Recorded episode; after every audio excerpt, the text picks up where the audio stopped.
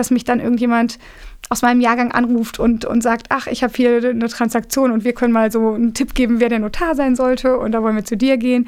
Ja. Ähm, das macht äh, richtig viel Freude.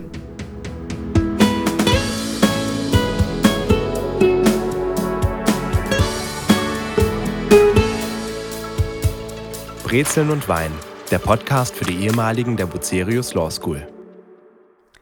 Liebe Zuhörerinnen und Zuhörer, ich begrüße euch ganz herzlich zu unserer mittlerweile siebten Folge von Brezeln und Wein. Ich habe es das letzte Mal bei Dilan falsch gesagt, das war schon die sechste.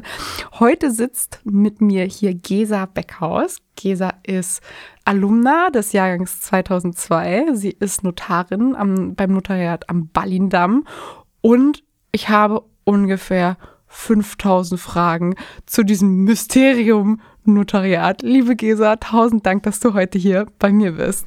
Vielen Dank für die Einladung, freue mich sehr. Wir ziehen es durch an einem Sonntag um 14 Uhr. Liebe Zuhörerinnen und Zuhörer, ihr hört's. Oh, das ist der gute Eden Rock. Wir haben uns nicht lumpen lassen und wie immer den Original Studium Generale Wein äh, mitgebracht, den ich einmal kurz einschenke. Da ist er, der gute. Bist du lieber, bist du eher Weißwein oder eher Rotweintrinkerin? Rotwein. Rotwein. Aber mittags um zwei vielleicht lieber Weißwein. Liebe Gesa, zum, auf dich zum Anstoßen yes. und aufs Studium Generale natürlich wie immer. Herzlich willkommen. Oh ja, wir trinken uns ehrlicherweise als Weißwein-Schorle. Es ist einfach noch zu früh für, für Eden Rock. Ähm, Hast du eine besonders gute Studium Generale Erinnerung, eine Brezeln- und Weinerinnerung, die dir noch im Kopf ist, wenn du an deine Zeit zurückdenkst?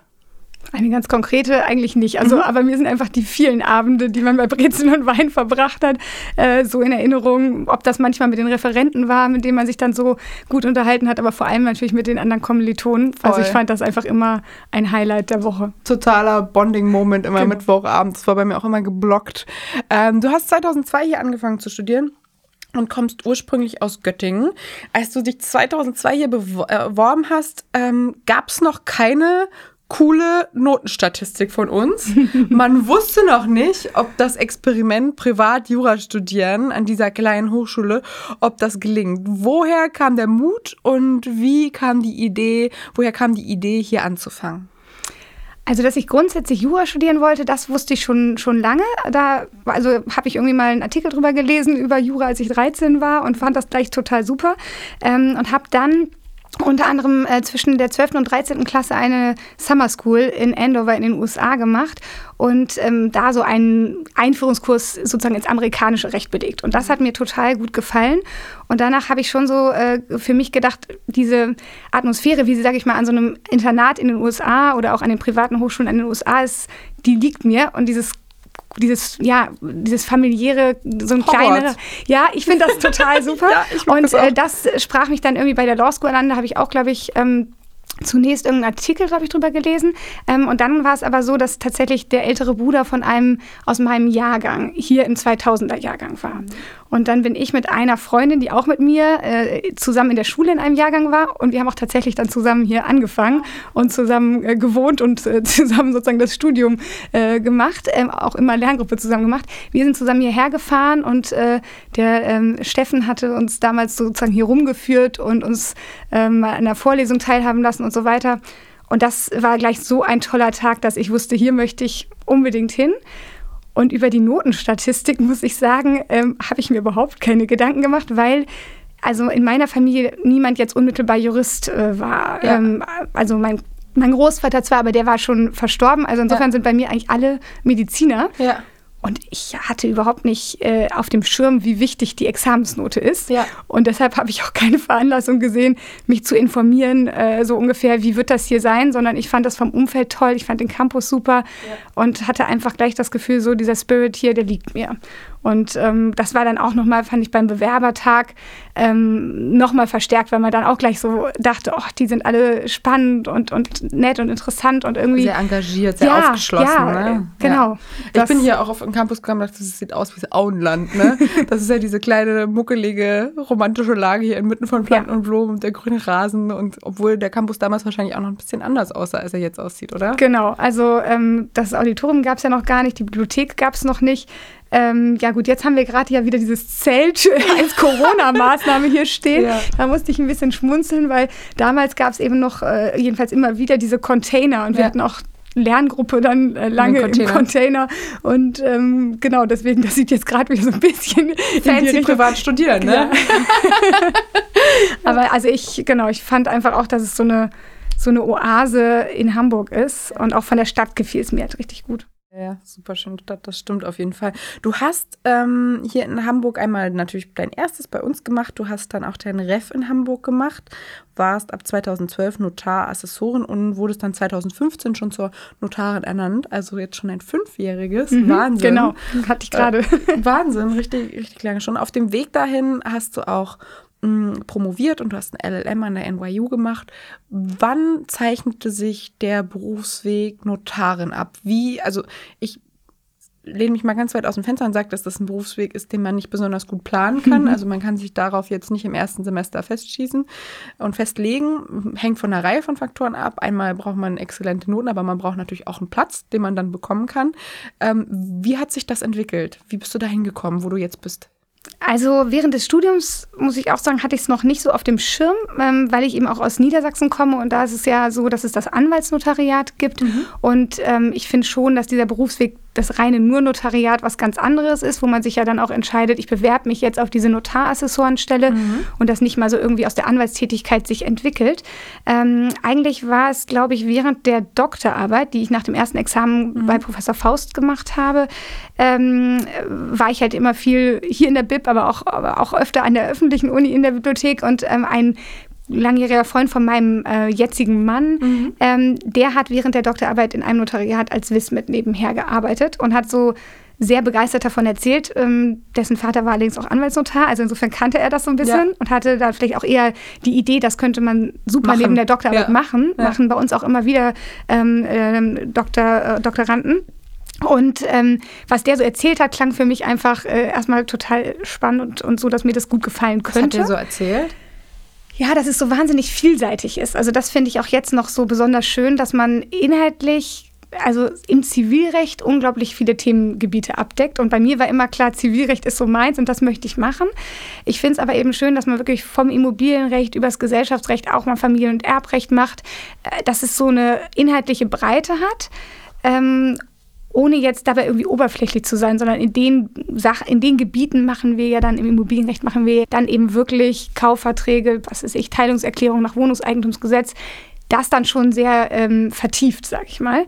Und ähm, vor allem hat man so extrem viel Kontakt zu Menschen. Und das war so das, wo ich dachte, das könnte mir gut gefallen.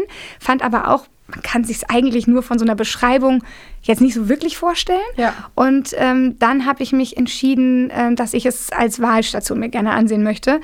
Also habe ich das sozusagen nach den Klausuren als Wahl 2 gemacht, mhm. in dem Bewusstsein, dass wenn das Examen jetzt nicht so gut klappen würde, ja.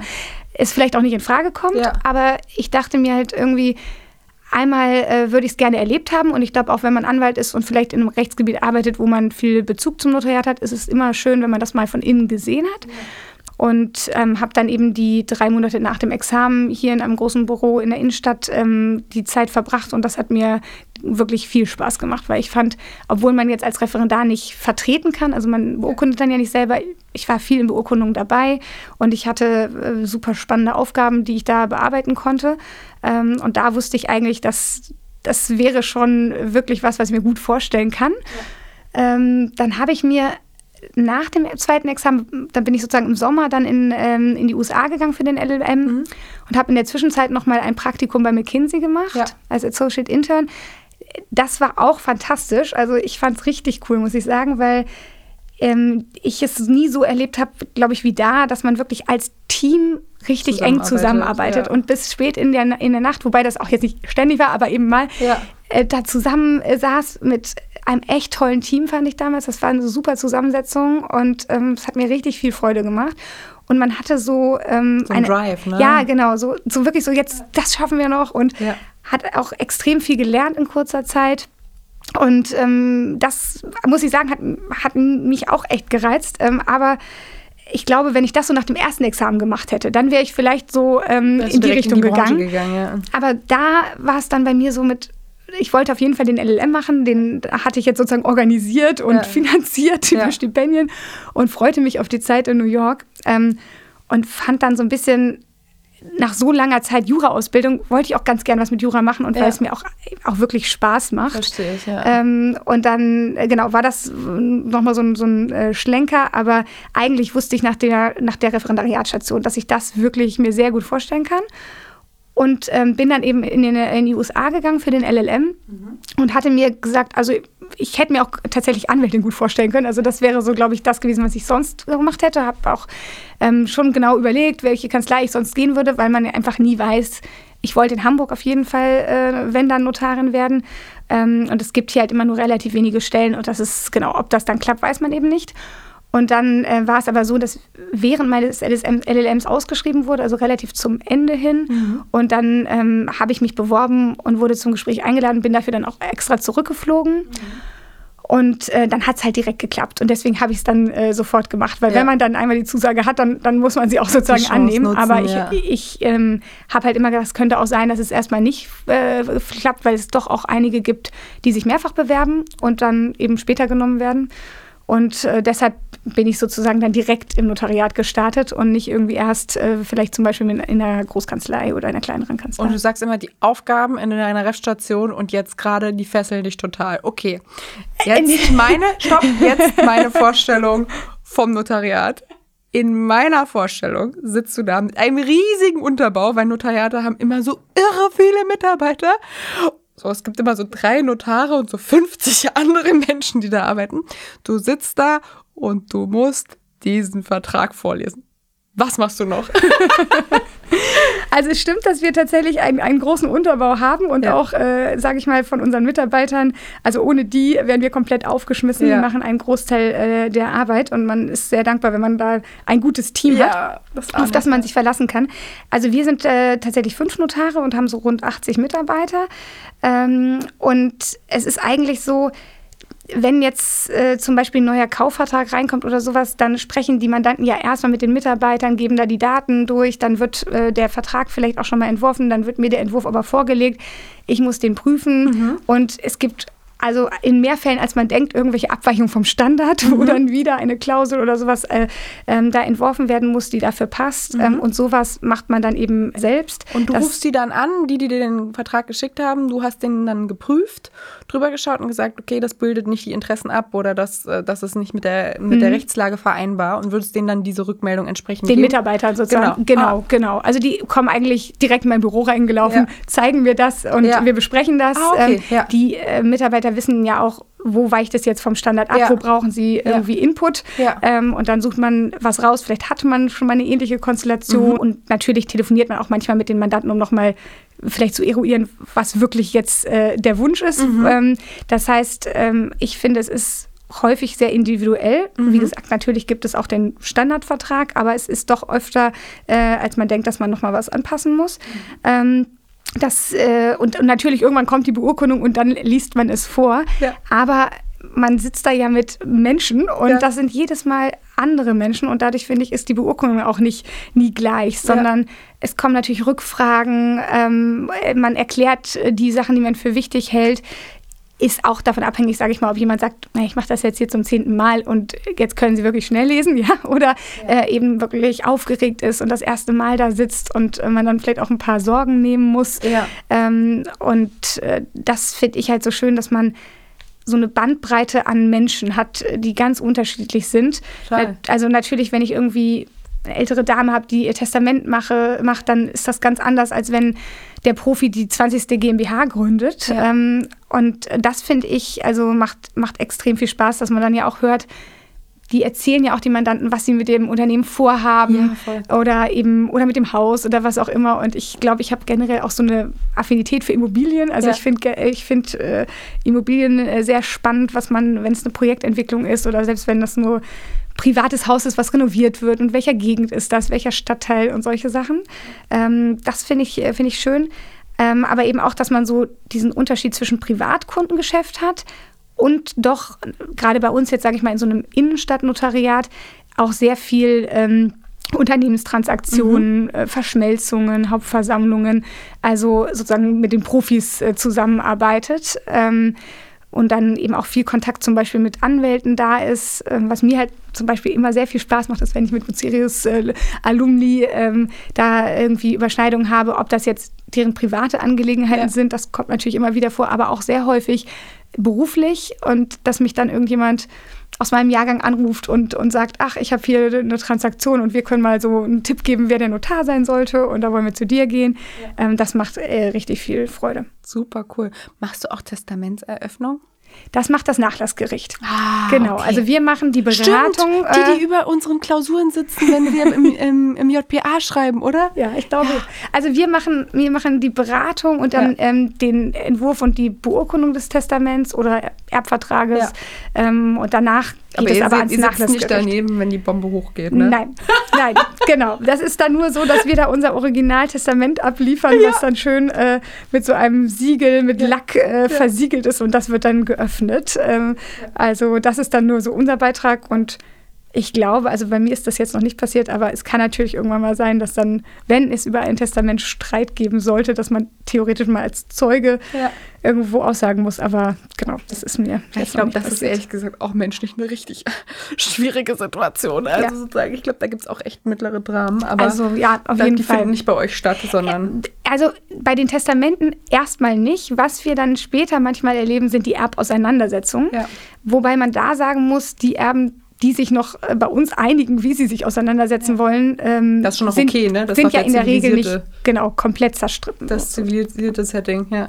Also, aber gibt es schon auch mal die, dass dann zum Beispiel schon eine ähm, Teilungsversteigerung läuft, weil die Erben sich halt bisher nicht einigen konnten ja. und dann vielleicht doch noch sich, weiß ich nicht, bei Immobilien geeinigt haben, okay, wir verkaufen uns jetzt ja. gemeinsam, sowas.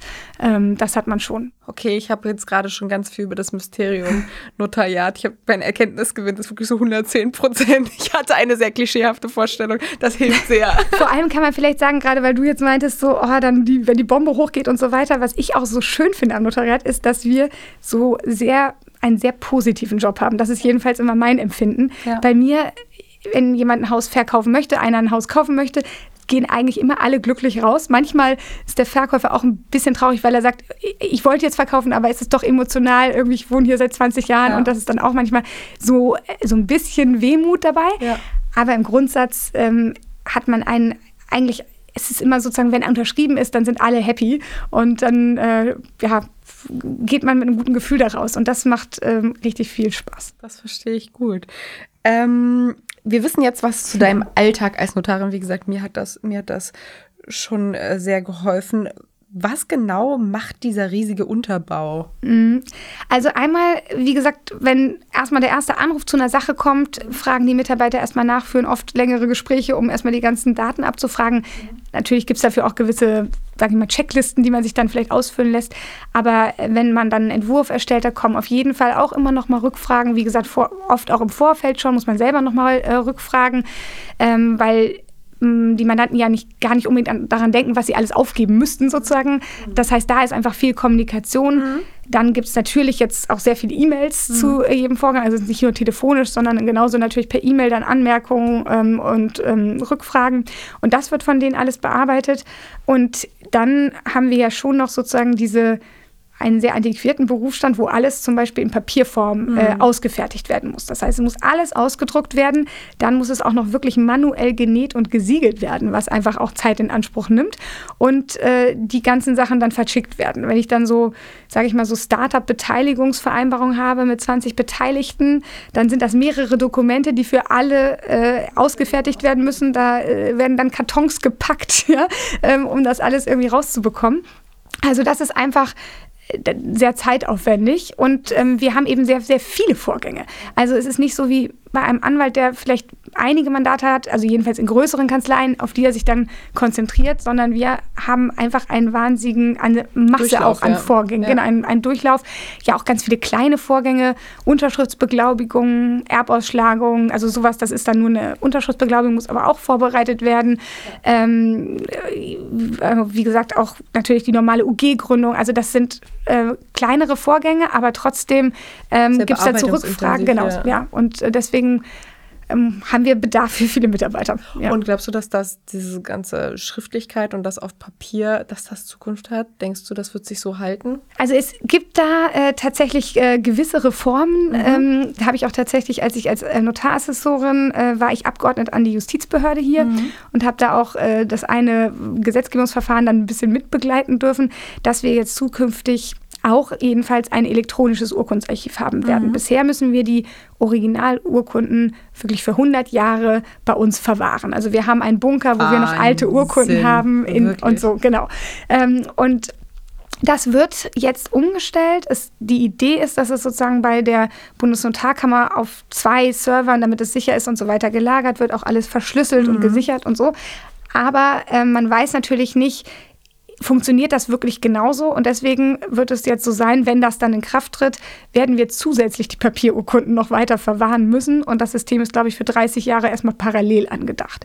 Bis man dann wirklich, also diesen, ja, weil diese, diese Verschlüsselung, die veraltet irgendwann Ja. und die muss man wechseln, die elektronische Verschlüsselung. Und man muss halt einmal mindestens, wenn ich glaube sogar die Idee ist, zweimal äh, dieses, diesen Prozess gemacht haben, dass man auch wirklich weiß, wir kommen noch daran. Ja, Genau. ja. Ähm, und nicht plötzlich so, oh, jetzt haben wir keinen Zugriff mehr auf diese Urkunden. Und deshalb äh, ist das einfach äh, ein langer Prozess, dass sich das äh, wandeln wird vielleicht. Ähm, aber im, ich, ich befürchte sozusagen, während ich Notarin bin, äh, wird es noch nicht so sein, dass das andere abgeschafft wird. Genau. Wahnsinn. Wir haben über Reformen gesprochen und ähm, eine Institution, die sich sehr intensiv mit Reformen schon immer, also schon traditionell beschäftigt hat, ist der Deutsche Juristentag.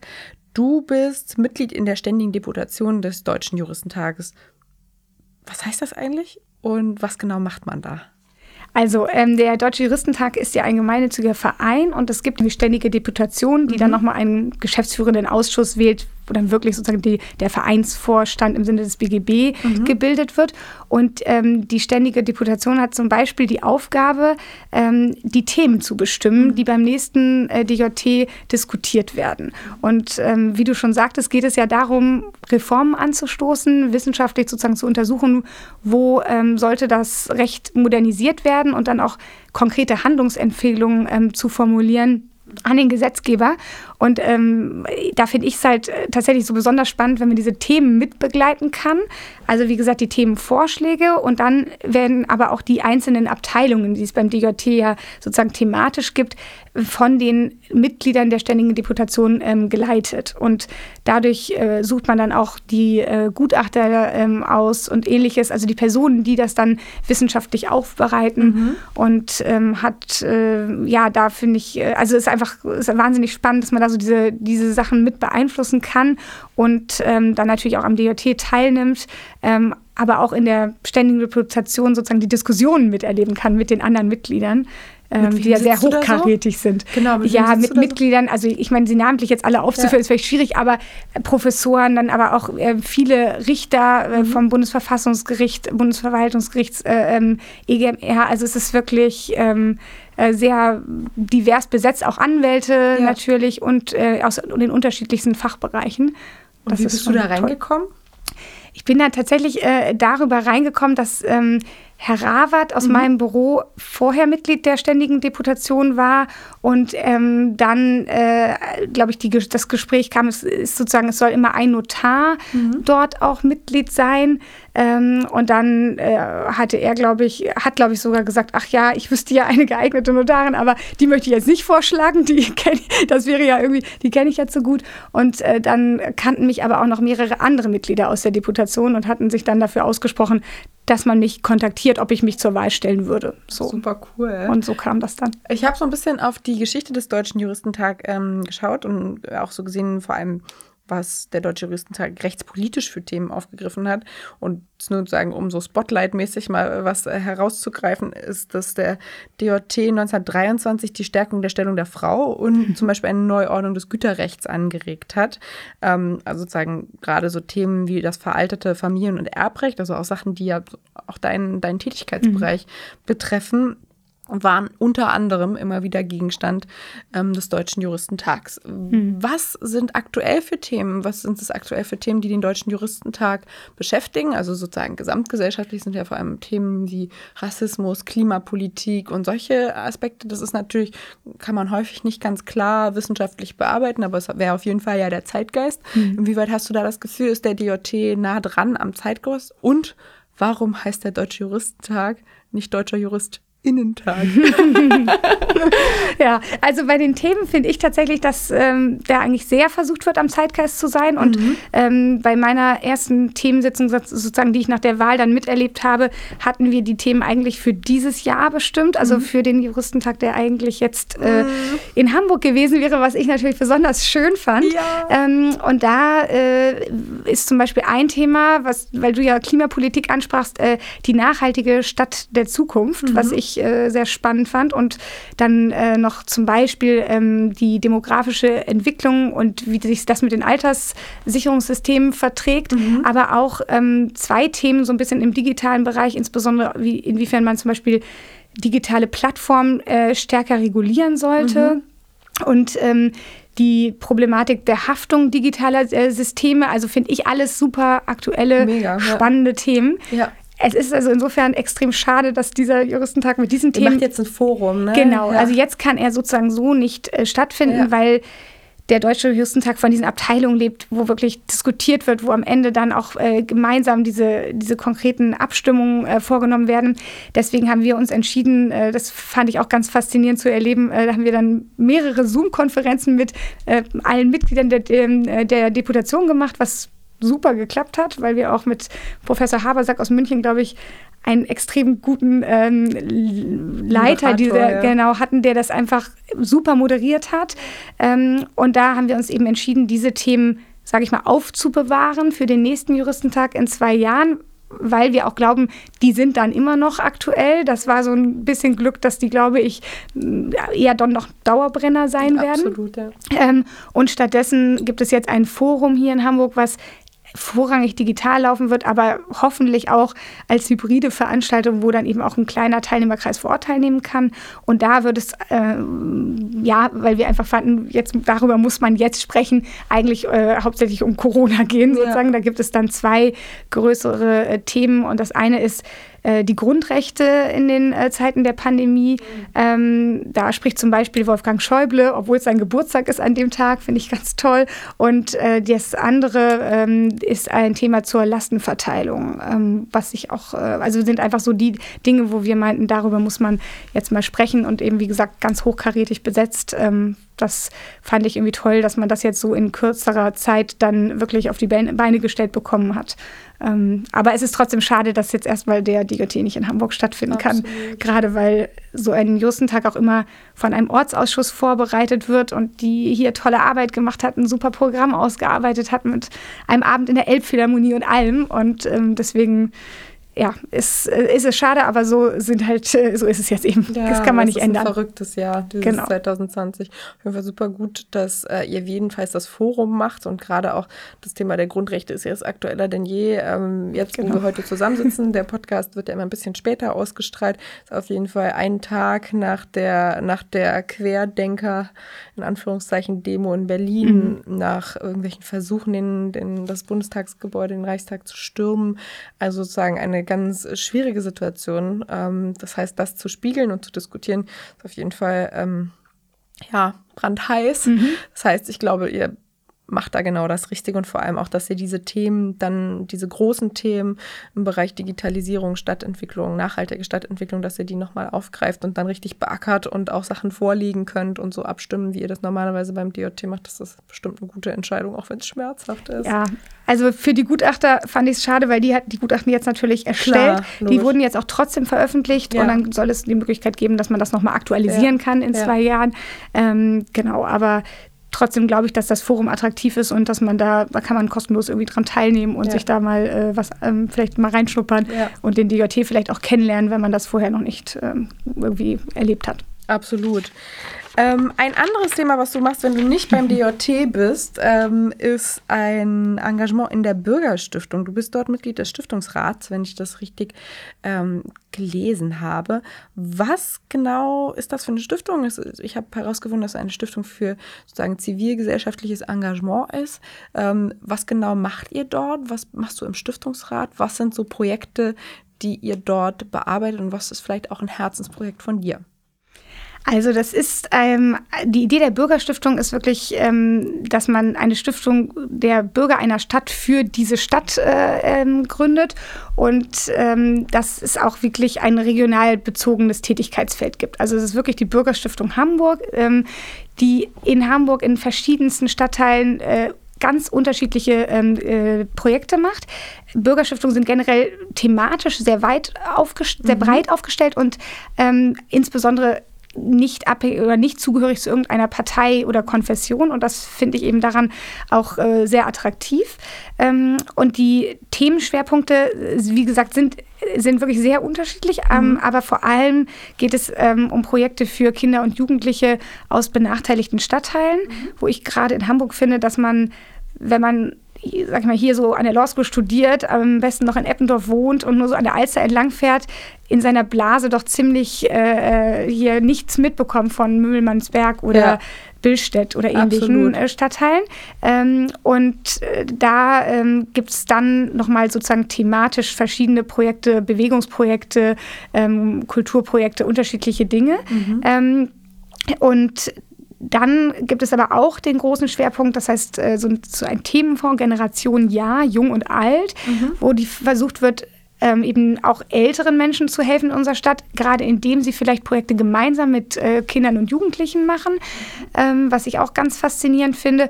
Und ähm, mittlerweile ist noch ein weiterer Schwerpunkt, auch weil, sie, weil es bestimmte Zustiftungen gab, die diesen Themenschwerpunkt jetzt nochmal mit mehr Kapital ausgestattet äh, haben und weil es ja auch finde ich, jetzt in die Zeit sehr gut passt, ähm, so ein Umweltschutzschwerpunkt, dass man so mehr Natur erleben, verstehen und solche Sachen, Projekte anbietet für ähm, auch viel für Kinder und Jugendliche. Ähm, und die Projekte sind wirklich so, dass die Bürgerstiftung selbst teilweise die Projekte ähm, organisiert und leitet. Und es gibt eben dort auch eine Reihe an, an hauptamtlichen äh, Mitarbeitern, aber es gibt eben auch wahnsinnig viele Ehrenamtliche. Mhm. Ähm, und man kann sich auch mit Projekten, die man hat, einfach um eine Förderung ähm, aus den Mitteln der Bürgerstiftung ah, bewerben. Ah, okay. ja. Und die Bürgerstiftung, muss man sagen, in Hamburg jedenfalls, ist mittlerweile wirklich groß geworden und hat sozusagen zusammen mit den Mitteln aus den Treuhandstiftungen, das sind so Stiftungen, die nochmal unter dem Dach der, der Bürgerstiftung ähm, gemanagt werden, die vielleicht eigene Schwerpunkte setzen. Ähm, ich glaube im Moment äh, über 70 Millionen Stiftungskapital und kann eben, ich glaube im letzten Jahr äh, wurden fast drei Millionen an äh, Mitteln sozusagen in, in, Projekte gegeben. Also kann schon wirklich sehr viel äh, fördern.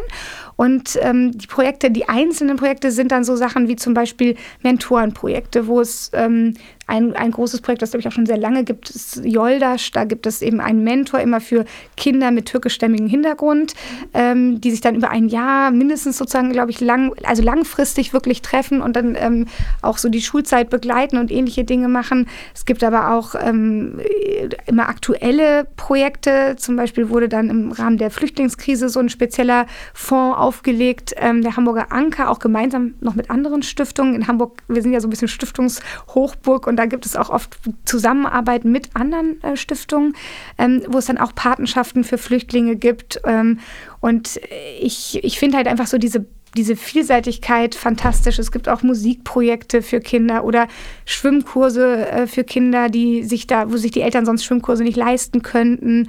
Ähm, oder so Theaterprojekte. Ähm, teilweise eins ist auch so eins, wo äh, Senioren mit äh, Jugendlichen oder mit, mit Kindern und Jugendlichen gemeinsam wirklich handwerklich tätig sind und die Fähigkeiten, die die Älteren vielleicht noch haben, aber vielleicht schon die Elterngeneration dieser Kinder nicht mehr so, dass sozusagen diese Großelterngeneration das weitergibt, das finde ich auch ganz Meine toll. Meine schäbigen Nähfähigkeiten. genau. Ja. Aber das, was das kommt von meiner Oma, ja. ja und, und sowas ja. äh, ist einfach äh, richtig äh, spannend zu sehen. Also die Bürgerstiftung, wie gesagt, ist da äh, einfach eine, denke ich, eine tolle Stiftung für unsere Stadt und ein wesentliches Ziel ist auch wirklich dieses dieses bürgerschaftliche Engagement zu stärken. Und deswegen gibt es auch Projekte, eins heißt zum Beispiel Useful, wo Mittel zur Verfügung gestellt werden, um an Schulen Projekte zu fördern, wo sich die Schüler dann selber ähm, ehrenamtliche äh, Projekte überlegen und dann eben schon mal erleben, wie ist das, wenn ich sowas selber auf die Beine stelle und, und genau, ja. genau und damit früh in Berührung komme. Total. Und ähm, das, also wie gesagt, ist einfach eine tolle Arbeit, die im Wesentlichen die ganzen Ehrenamtlichen machen, die diese Projekte betreuen und natürlich die Geschäftsstelle und äh, vor allem der ähm, Vorstand und der Geschäftsführer. Der Vorstand ist auch komplett ehrenamtlich tätig. Ähm, und wir als Stiftungsratsmitglieder haben eigentlich die Funktion, im Wesentlichen den Vorstand zu überwachen und äh, den Jahresabschluss zu, äh, ja. abzusegnen und die Entlastung zu erteilen und solche Dinge. Ähm, bekommen aber natürlich dann auch immer äh, viel mit über die einzelnen Projekte und ähm, je nachdem sind dann auch sehr unterschiedliche Persönlichkeiten im Stiftungsrat vertreten, kann man dann äh, möglicherweise auch mit seiner eigenen Expertise nochmal unterstützen oder steht für Fragen zur Verfügung. Man soll aber auch äh, so ein bisschen Botschafter der Bürgerstiftung äh, Hamburg sein. Und deswegen ist das jetzt auch, freue ich mich, dass ich das nochmal so ein bisschen äh, erläutern kann, weil viele kennen es nicht unbedingt. Es ja. kommt auch gern mal der Spruch, ist das jetzt die Bürgerschaft? Ja. so, ähm, und äh, eigentlich äh, ist es wirklich, finde ich, eine Stiftung, die sehr in der Stadt verankert ist und wirklich so in die Breite wirkt und die es jetzt eben auch schon seit 20 Jahren gibt. Und ähm, im letzten Jahr ein tolles Jubiläum auf Kampnagel gefeiert hat. Ähm, also das macht wirklich äh, sehr viel Spaß zu sehen, wie toll sich das entwickelt, ähm, wie viel wie viele Möglichkeiten es da gibt, was zu fördern. Und ich glaube auch leider, wie viel Bedarf es in unserer Stadt gibt, ähm, da Projekte zu, zu ähm, unterstützen. Gerade jetzt in diesen Corona-Zeiten ähm, ist, glaube ich, die Ungleichheit äh, noch mal stark verstärkt bei, ja. bei Jugendlichen, bei Kindern, die äh, jetzt irgendwie zu Hause sind und wo eben manche Eltern sich besonders reinhängen und jetzt sagen, ach, mein Kind hat irgendwie in der Homeschooling-Zeit ja jetzt endlich mal alles aufgeholt, was es vorher an Stoffen nicht mitbekommen hatte. Und andere, Eltern, die, die einfach gar keine, können, genau, ne? gar keine ja. Möglichkeit haben, das zu machen. Ähm, und wo die Kinder vielleicht auch nicht über die digitalen Möglichkeiten verfügen, überhaupt an einem digitalen Unterricht teilzunehmen und ähnliches. Und ähm, da wurden auch ähm, von der Stiftung dann jetzt auch gemeinsam wieder mit anderen Stiftungen relativ schnell so ein kleiner Fonds aufgelegt, dann, ich glaube, 100.000 Euro oder sowas für Fördermittel, wo man so äh, Anträge stellen konnte für kleinere Beträge, die dann ähm, in den Sommerferien zum Beispiel irgendwelche Projekte unterstützt haben, ähm, damit man da ähm, etwas machen konnte. Also, dass also man da immer schnell reagieren kann. Definitiv eine Stiftung, die man auf dem Schirm haben sollte und vielleicht auch einfach mal anschreiben könnte, wenn man irgendwie ein Projekt hat, was da gut in das Profil reinpasst und sich vielleicht auch einfach mal bewerben muss. Ne? Genau. Häufig ist ja bei der Mittelsuche oder bei der Realisierung von solchen ehrenamtlichen Projekten auch einfach so, dass man gar nicht weiß, an wen man man sich wenden kann, um vielleicht auch genau. so schnell und unbürokratisch wie Stiftungen das häufig machen können, Mittel, Mittel einzuwerben. Ja. Das ist definitiv, ja, also die Corona-Krise hat auf jeden Fall die Situation verschärft für Kinder und für Jugendliche, sicherlich auch für geflüchtete Menschen hier mhm. in, in Hamburg, für insgesamt äh, sagen alle alle benachteiligten Gruppen, mit denen wir, wie du richtig sagst, in unserer Law School Bubble echt wahnsinnig wenig Kontakt haben. Wie bist du auf die Stiftung aufmerksam geworden? Ähm, auch da wurde ich angesprochen, weil eine, eine Notarin sozusagen mhm. äh, oder ein Notar gesucht wurde, ja. weil es eigentlich zur Tradition war, dass immer ein Notar äh, in dem Gremium vertreten ist. Ja. Genau. Es wurde auch ursprünglich von einem Notar mitgegründet und ja. ähm, gibt auch immer wieder Themen natürlich bei Testamentsgestaltungen und so, äh, wo es Sinn macht, vielleicht einen Notar dabei zu haben. Und wie man das in irgendeine Stiftung überführt, du meintest eben schon, Stiftungshochburg Hamburg es ist für mich, ich weiß, dass die Losko selber eine Stiftungstochter ist und ein Stiftungskind, mhm. ähm, ist, ist für mich total interessant, weil das natürlich irgendwie eine völlige Parallelwelt ist, mit der ich nichts zu tun habe. Mhm. Ähm, ich komme nicht aus Hamburg und ich komme schon mal gar nicht aus den Kreisen, aber was ist das denn eigentlich für ein Schlag Mensch, der so eine ähm, Stiftung sozusagen einrichtet? Was sind das häufig für Persönlichkeiten? Was sind das für Menschen? Was treibt die an, ähm, sowas zu hinterlassen? Also es gibt ja sehr, ich glaube, es gibt sehr, sehr unterschiedliche Personen, mhm. wie es auch sehr unterschiedliche Stiftungen gibt. Äh, deswegen vielleicht kann man es nicht so allgemein sagen, aber ähm, ich erlebe es jedenfalls oft so, dass es Menschen sind, die eben ähm, sage ich mal, äh, Glück in ihrem Leben hatten und viel Vermögen aufbauen konnten. Also eine wirkliche eigenständige Stiftung lohnt sich wirklich erst auch ab einem bestimmten Vermögenswert zu errichten. Und ähm, da ist dann meistens dieses Beschreiben, dass sie irgendwas zurückgeben wollen mhm. an die Gesellschaft. Also es gibt ja auch viele, die das, äh, die eben dann sagen, ich möchte das jetzt nicht alles meinen Abkömmlingen zugutekommen lassen. Ähm, es gibt auch sogenannte Familienstiftungen, wo dann letztlich die äh, Angehörigen auch doch profitieren. Aber ich meine jetzt sozusagen solche Stiftungen wie die Bürgerstiftung, mhm. ähm, da ähm, gerade die Treuhandstiftung, das sind dann eben die, wo vielleicht größere Beträge reinkommen. Ähm, und diese ähm, äh, Stifter äh, geben dann eben meistens auch natürlich irgendwie auf, was sie sich welche Themen sie vielleicht interessieren, was sie gerne fördern wollen. Ähm, wie gesagt, bei dem einen mag das dann mehr das, der Umweltschutz sein, bei dem anderen Bildung. Äh, genau Bildung oder äh, es gibt, äh, es gibt auch eine Treuenstiftung, glaube ich, die hat eher den, die Ausrichtung, ähm, Obdachlosenprojekte mhm. zu fördern. Also es ist sicherlich auch von dem, was man selber als, vielleicht als Interesse oder Erlebnisse ähm, hatte in seinem Leben, dass man dann sagt, das wäre so mein Schwerpunkt. Ähm, aber da gibt es einfach eine wahnsinnige Vielfalt, auch generell über die ganzen Stiftungen hinweg. Und ähm, hier in der Justizbehörde gibt es auch eine Abteilung, die eben konkret für diese Stiftung zuständig ist, die, glaube ich, auch extrem gute Arbeit macht und an die man sich mit Fragen wenden kann, wenn man mit so einem Gedanken spielt. Also das ist eben auch toll, dass es, ähm, dass es hier so anerkannt ist, Stiftungen zu gründen und man da viel ähm, Informationen und Support bekommt. Und es gibt so Stiftertage, ähm, wo man sich informieren kann. Cool. Also ich werde, ähm, ich, ich merke mir, wenn ich in circa 30 Jahren ein Millionchen übrig habe, ein Thema habe, was mich bewegt und nicht alles meinen raffgierigen Nachkommen hinterlassen will. Ich mache Spaß, du weißt. Dann wäre eine Stiftung die perfekte, die perfekte Konstellation. Oder jedenfalls ein Teil davon äh, anders verteilen will, dann wäre eine Stiftung der Weg. Ja, das ist schon, das ist schon wahnsinnig, weil ja auch ganz viele von den Stiftern so ganz ganz zurückhaltende Menschen sind. Ne? Gerade hier in Hamburg treten die ja selten so krass in Erscheinung und dass die häufig allein, dass die so viel Vermögen haben, weiß man nicht. Und dass die dann noch so was Großes hinterlassen und so eine, so eine Stiftung ähm, sagen, da initiieren, das ist Vahnsinn. Ähm, das geht ja völlig, es geht ja so an unserem Alltag in der Regel völlig vorbei.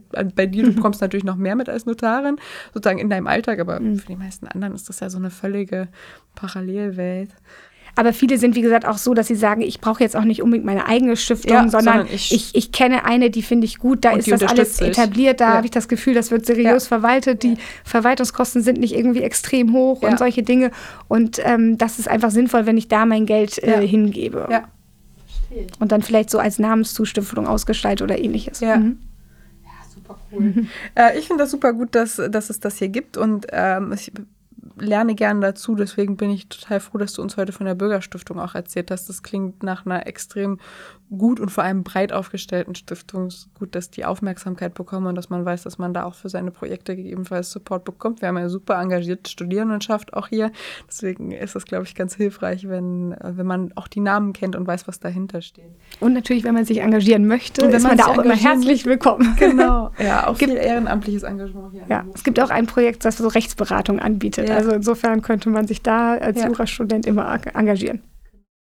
Ähm, ein letztes Thema möchte ich noch mit dir besprechen und zwar, du hast bei Faust promoviert, am MPI gearbeitet und dein LLM an der NYU gemacht. Du bist wahrscheinlich das, was du bist ein Nerd, wie er im Buche steht. Warum Notarin und nicht Professorin? Äh, also, Stand das mal zur Debatte? Nein, nicht wirklich. Also nee. nein, ich, äh, also ich wollte wirklich gerne meine Doktorarbeit schreiben, habe dann mir auch ein sehr dogmatisches Thema ausgesucht. Könntest du es bitte nochmal erzählen? ja, also ich weiß ich, es schon, aber erzähl doch gerne nochmal den Zuhörern Ja, mein Thema war äh, die Rechtsnatur äh, der Erfüllung und ich habe mich mit den äh, Erfüllungstheorien auseinandergesetzt, weil ich tatsächlich so nach diesem Lernen fürs erste Examen, wo ich schon fand, dass man sich auch viel einfach so ein bisschen oberflächlich dann manchmal äh, noch äh, aneignen musste an irgendwie Prüfungsschemata, also natürlich nicht nur, aber eben auch, äh, hatte ich wirklich Lust, mich mal so einmal intensiv mit einem Thema grundlegend zu beschäftigen.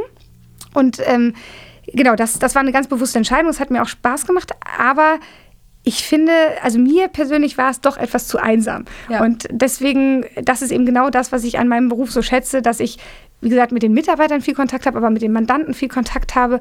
Und ähm, natürlich hat man als Professor, wenn es dann irgendwann mal geklappt hat, auch viel Kontakt mit Studierenden und, und äh, wird dann seine Vorlesungen halten und so weiter. Aber ich glaube, man muss äh, auch sehr viel Freude daran haben, alleine in seinem Büro zu sitzen und äh, Aufsätze und machen, genau ja. wissenschaftliche äh, Beiträge und Bücher und so weiter zu schreiben.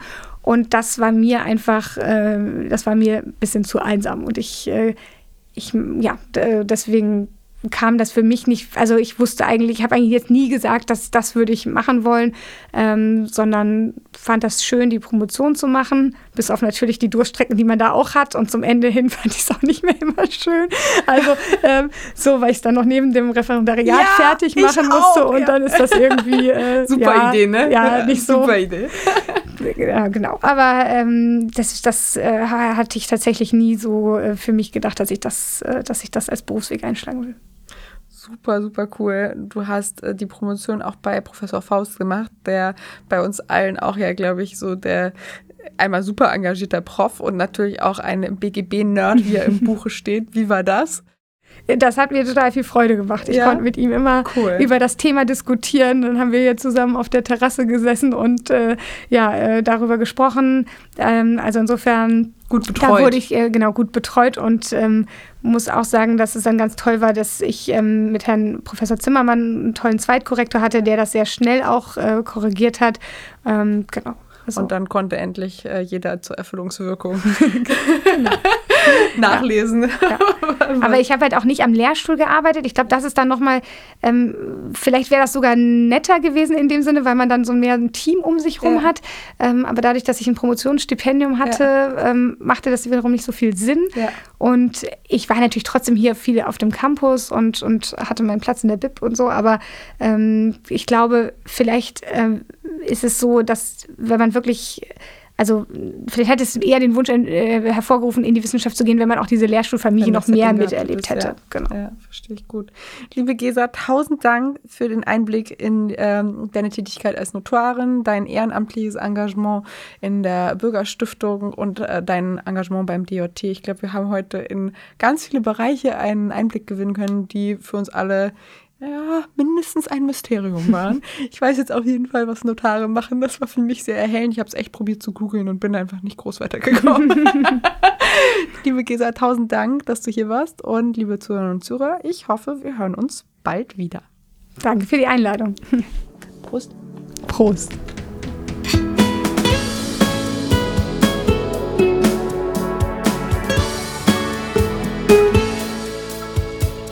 Brezeln und Wein der Podcast für die ehemaligen der Bucerius Law School.